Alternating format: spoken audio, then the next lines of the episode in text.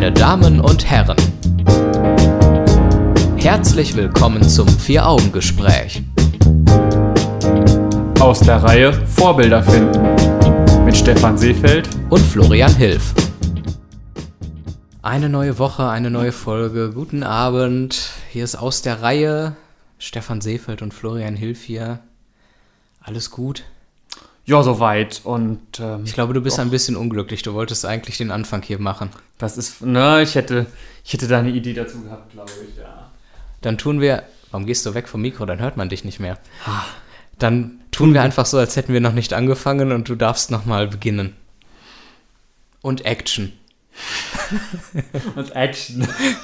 Klang das, klang das, jetzt so schwul? Großartig. Entschuldigung. Okay, also ne, wir fangen hier nochmal mhm. neu an. Die Sendung hat noch nicht begonnen, meine Damen und Herren. Florian Hilf macht den Anfang und bitte. Und wieder sind zwei, drei, vier Wochen vergangen und hier ist eine neue Folge vom Vier-Augen-Gespräch. Und zwar aus der Reihe Guten Abend. Richtig, mit Florian Hilf und mit Stefan Seefeld. Ja, wir haben uns äh, erst neulich gefragt, so ja, wie ist das mit den Vorbildern, die wir in unserem Leben haben? Haben wir welche und oder sind wir vielleicht auch selber Vorbilder? Du hast in der letzten Woche, die letzte, in der letzten Woche nicht, nein, in die, unsere letzte Sendung damit angefangen, be beendet, dass du gesagt hast, ja, du gehst auch quasi im privaten Leben gerne als Vorbild voran und zwar indem du einfach so bist, wie du bist, was ich äh, erstmal ganz gut finde. Für mich selber muss ich sagen, wenn ich jetzt quasi durch mein So-Sein im Dasein als Vorbild dienen möchte, ha, ich weiß nicht, liebe Freunde, ob man das wirklich möchte, aber ähm, Tja, das, so. das, sehen, das, das sehen Leute, glaube ich, sehr, sehr, unterschiedlich und vor allen Dingen, je nachdem, wo sie dann ähm, mich, beziehungsweise ganz generalisiert gesagt, diesen Menschen dann in welchem Zusammenhang diesen, sie diesen erleben. Und ich wollte aber, sagen, du kannst auch in verschiedenen Bereichen als Vorbild gelten. Du hast ja durchaus verschiedene Punkte, an denen man, oder verschiedene Minderheiten, die sich durchaus an dir aufhängen können. Ich sage jetzt nicht, welche Minderheiten das alle sind. Ich denke, das wäre dann auch ein bisschen zu privat, aber ähm, die sich an mir aufhängen können. Ja, ich bin der, der Laternenfall der Gesellschaft. Sehr schön.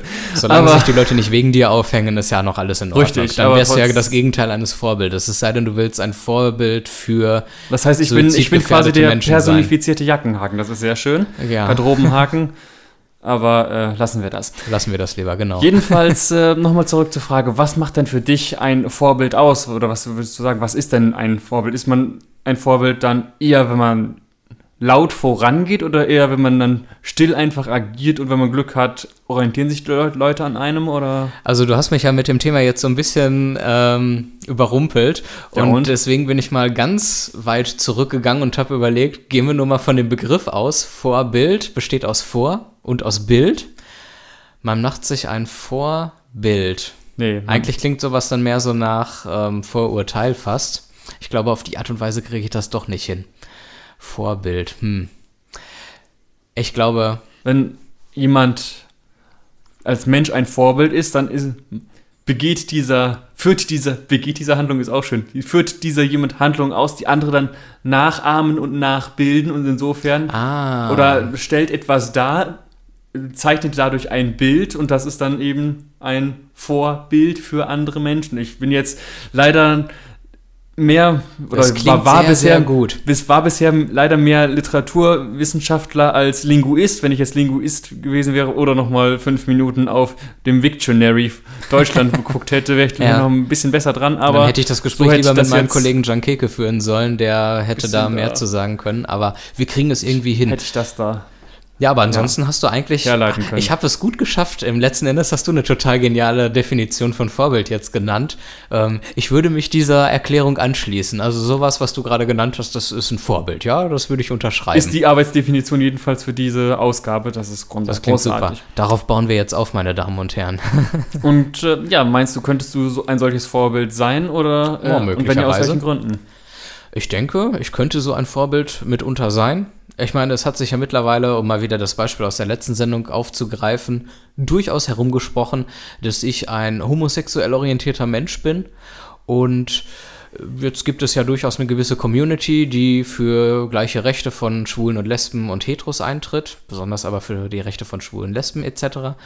Und ähm, wenn ich mich jetzt zum Beispiel ganz gewöhnlich, sage ich mal, verhalte, um nicht das böse Wort normal zu sagen, dann bin ich möglicherweise ein Vorbild, weil ich weder eine Rolle spiele, noch mich in eine Opferrolle dränge und mich in irgendeiner Form profiliere. Was hast du gesagt, wie verhältst du dich? Ich verhalte mich gewöhnlich. Gewöhnlich. So hatte ich es, glaube ich, formuliert. Man könnte, also, anders heißt, man, du fällst, man könnte auch sagen, du fällst dich unauffällig. Unauffällig. Die Frage ist nur, wie willst sagen du... Sagen wir es mal so, nicht äh, unauffällig im Sinne von, ich verstecke mich, sondern unauffällig im Sinne von, ich verändere nicht negativ mein, auffallen. Ich verändere mein Verhalten nicht. Nur, ähm, ja, dann, wie willst du, wenn du nicht auffällst, ein Vorbild sein?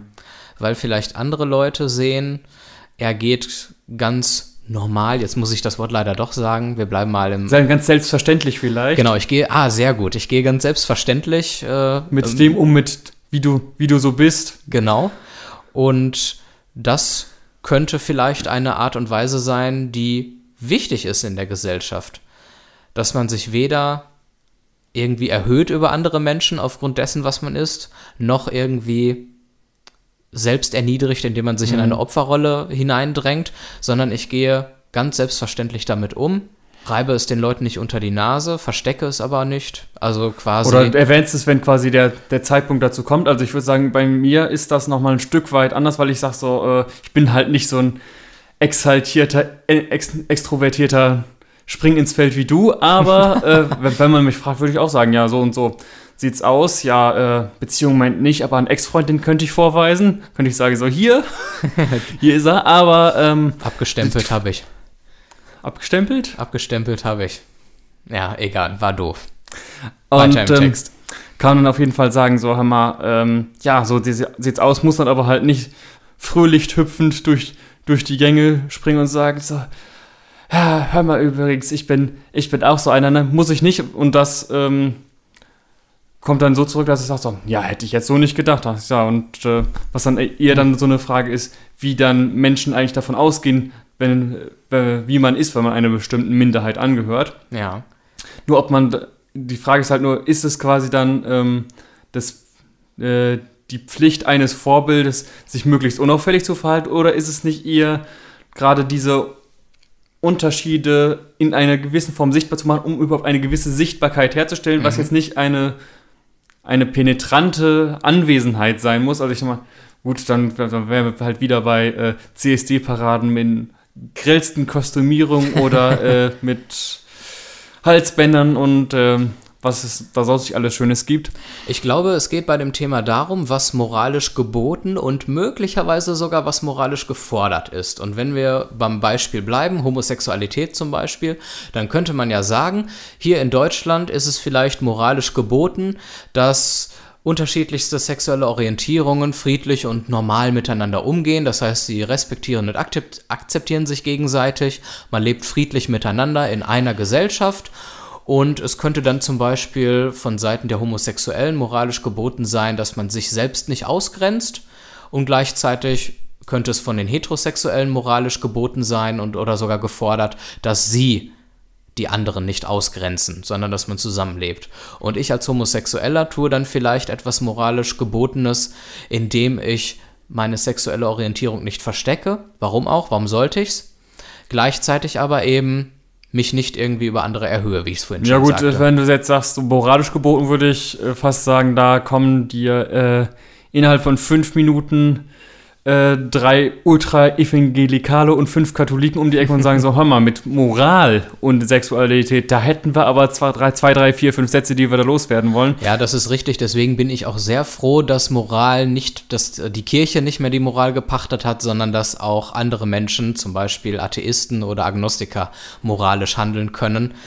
Was da die richtige oder falsche Moral ist, ist dann im Zweifelsfall in einer demokratischen Gesellschaft ähm, also einem, muss in einem Dis muss erstmal darum, stehen. auch nochmal da um eine kurze Begriffsklärung an dieser Stelle oder die Frage oder einfach nur meine Frage, könnten wir statt, äh, statt moralisch geboten auch ethisch geboten sagen oder wird das ja, die, den Sinn komplett verkehren? Das würde den Sinn nicht komplett verkehren. Oftmals kann man das auch relativ synonym verstehen, zumindest in der Philosophie. Und Und natürlich, äh, wenn man jetzt dann trotzdem noch die, den Link zur Religion hat, natürlich ist dann Moral und Ethik letzten Endes wieder äh, auf in der christlichen Religion auf bestimmte Gebote zurückzuführen. Ja. Insofern haben wir da dann letzten Endes auch wieder ähnlich wie in der Philosophie einen, ja doch, sehr einen ähnlichen Ursprung dabei. Also wenn wir mit Aber, ein oder zwei Sätzen nochmal einen ganz kurzen Exkurs in die Richtung machen, was in einer Gesellschaft moralisch geboten oder verboten ist, das wird von der Gesellschaft selbst ausgehandelt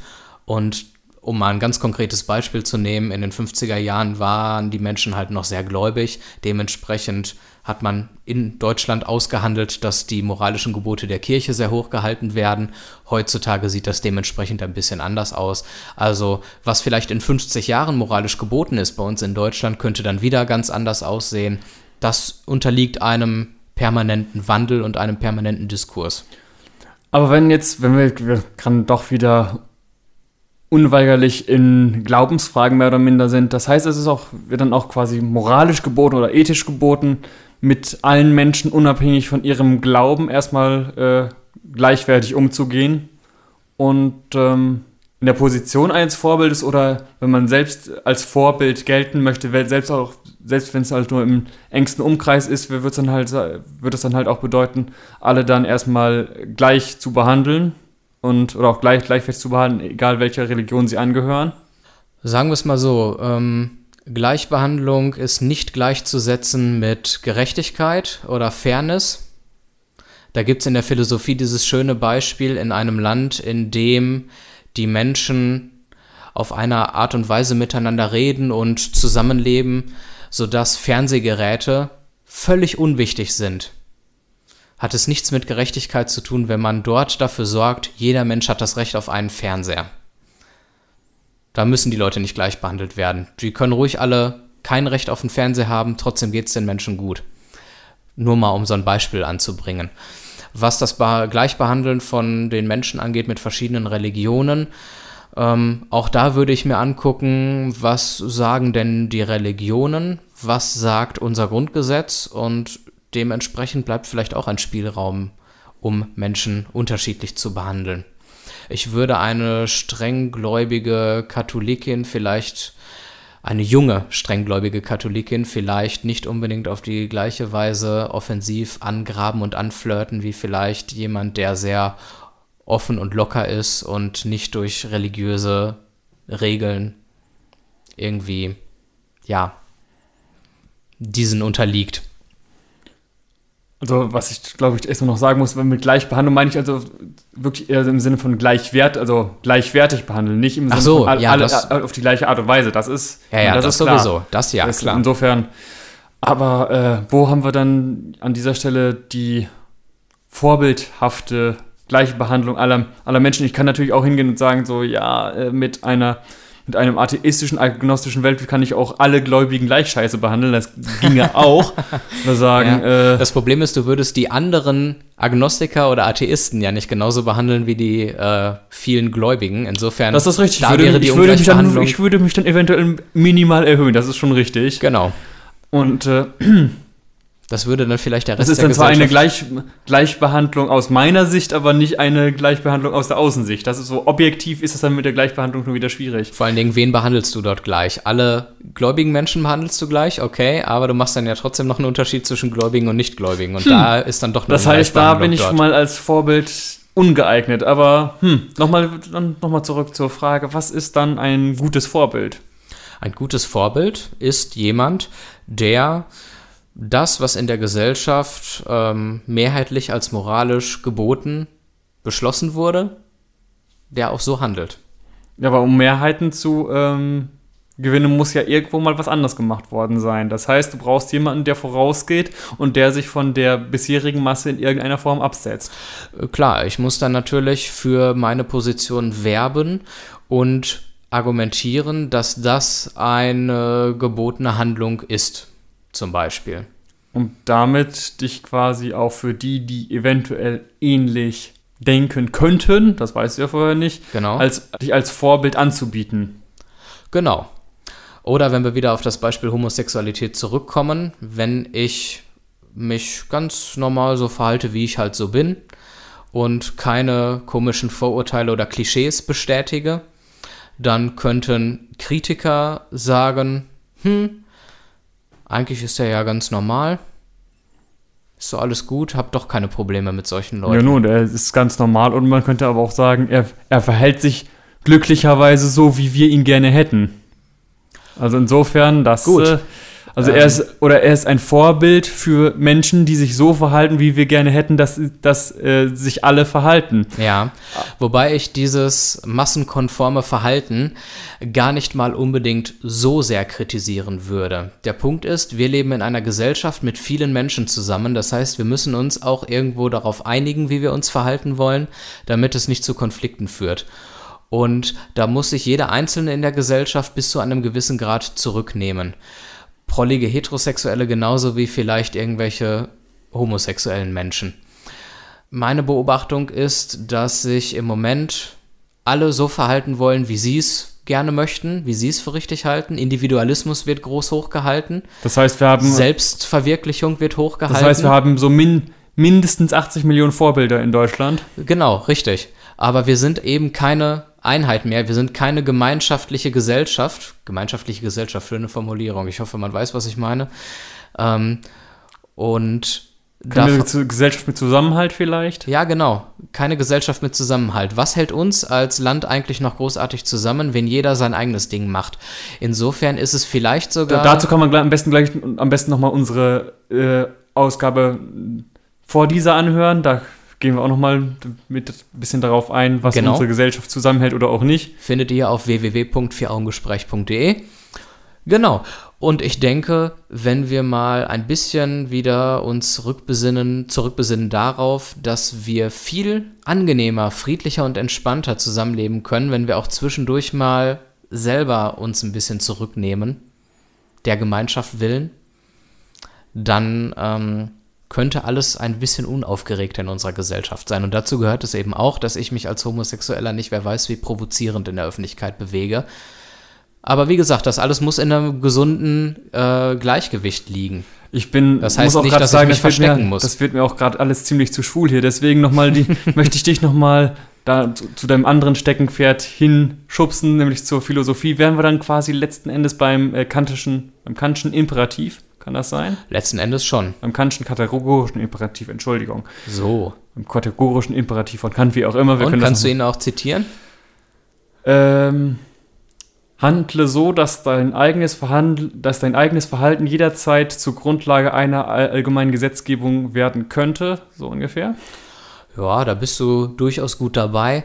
Es gibt ein schönes Sprichwort, ähm, das man immer heran ziehen kann, um Kant sehr einfach zu benutzen. Es lautet, was du nicht willst, dass man dir tut, das fügt auch keinem anderen zu. Richtig, genau. Das wäre Kant für Dummies sozusagen. Damit kann man sehr gut auf den Punkt bringen. Handel einfach so, wie du auch behandelt werden willst. Oder um es mit Kant zu sagen, den kannst du jetzt ja sicherlich mittlerweile aufrufen. Dachte ich jetzt. Ja, Hatte ich jetzt so gehofft. Schade. Immer, meine Geschichtslehrerin hat immer gesagt, Wissen ist Wissen, wo es steht. Ich könnte es jetzt nicht hundertprozentig korrekt zitieren. Wissen ist Wissen, wo es steht, erst. das ist richtig. Das sind Universitätsstudenten und äh, Fachhochschulstudenten, wie ich mal irgendwo lernen durfte, sind dann die, die auch wissen, wie es geht. Ja, genau. Ähm, deswegen lassen wir das mit dem Zitat mal, aber du hast es im Grunde gerade schon sehr gut auf den Punkt gebracht. Ähm, wir rocken lieber den Inhalt nach vorne, als uns jetzt mit Zitaten aufzuhalten. Dann würde ich sagen, wir gucken das alles nochmal nach, wie es wirklich heißt. Und, und schreiben äh, das nochmal auf der Seite auf. Richtig, und äh, nehmen uns da vielleicht dann auch nochmal die nächsten zwei, drei Wochen für Zeit. Wir müssen ja in unserer schönen Sendung, das ist übrigens total genial in einer Demokratie, wir müssen ja nicht immer einer Meinung sein, aber mich würde trotzdem mal interessieren, sind wir denn einigermaßen eigentlich so ungefähr auf einem Level bei dem Thema? Ähm, zwischendurch, als ich gesagt habe, man muss sich mal für die Gemeinschaft zurücknehmen. Ähm, und dann habe ich dich angeguckt und dachte mir, das sieht so ein bisschen auch wieder nach Gleichschaltung aus. Da gehst hm. du bestimmt innerlich gleich Nö, an die Decke. Wieso? Ich meine, sich zurücknehmen. Nee, anders. Ähm, ich wünsche mir ja auch durchaus bei, zum Beispiel bei den schon erwähnten Prolls teilweise, dass sie sich ein wenig zurücknehmen. Ja. Und müsste natürlich, kann dann entweder mit, gleiche, mit gleichem Verhalten dann dagegen angehen oder kann sagen, so auch aus einfach körperlichen Erwägungen heraus, dass ich das wahrscheinlich eh nicht durchhalten würde. Wir dann sagen, ja, dann gehe ich erstmal, nehme ich mich erstmal zurück, hoffe, dass ich auch jeweils andere zurücknehme, damit halt die dann noch besonders exponiert werden und das dann vielleicht auch irgendwann mal auffällt. Mhm. Und, oder damit dann halt auch die, ja, vielleicht dann, die in dem Fall schon in, ja, schweigende Masse ist mittlerweile ein bisschen anders besetzt, leider der Begriff, aber passt da trotzdem ganz gut, finde ich, dass dann halt die schweigende Masse durch ihr lautes Schweigen dann durchaus vielleicht dann irgendwann zu einem Vorbild ja wird oder irgendeine Vorbildfunktion damit erfüllt und damit dann halt zum Ausdruck bringt, wenn wir uns alle ein bisschen mehr zurücknehmen oder uns darauf besinnen, dass wir alle letzten Endes, auch wenn wir es nicht wahrhaben wollen, ein Stück weit aufeinander angewiesen sind oder auf jeden Fall darauf angewiesen sind, dass wir miteinander friedlich umgehen, dann geht das nur, wenn wir uns alle ein bisschen ja friedfertig durchaus verhalten. Wir sind also beide der Meinung, ein bisschen mehr Balance und Gleichgewicht würde unserer Gesellschaft gut tun, egal welche Positionen wir vertreten, welche Lebensart wir wählen. Wir müssen uns zwar nicht unbedingt verstecken in dem, was wir sind oder tun, aber, aber gegenseitige müssen, Wertschätzung wäre schon gut. In diesem Sinne würde ich sagen, ist das ein schönes Schlusswort. Das lassen wir so stehen du verdrehst die Augen, weil du sagst, man hätte es dann auch wirklich einfach mal stehen lassen können. Weil dieses, das ist ein schönes Schlusswort, dann, das ist es ja schon. Das muss man ja nicht extra noch betonen, aber ich glaube, das sind dann so Eigenheiten, die muss ich dann einfach akzeptieren. Sehr schön. Ich finde es halt wichtig, dass man sich dann nochmal von den Hörern verabschiedet und deswegen fühlte ich mich nochmal dazu genötigt, das Wort zu ergreifen. In dem Sinne, tschüss. Ciao.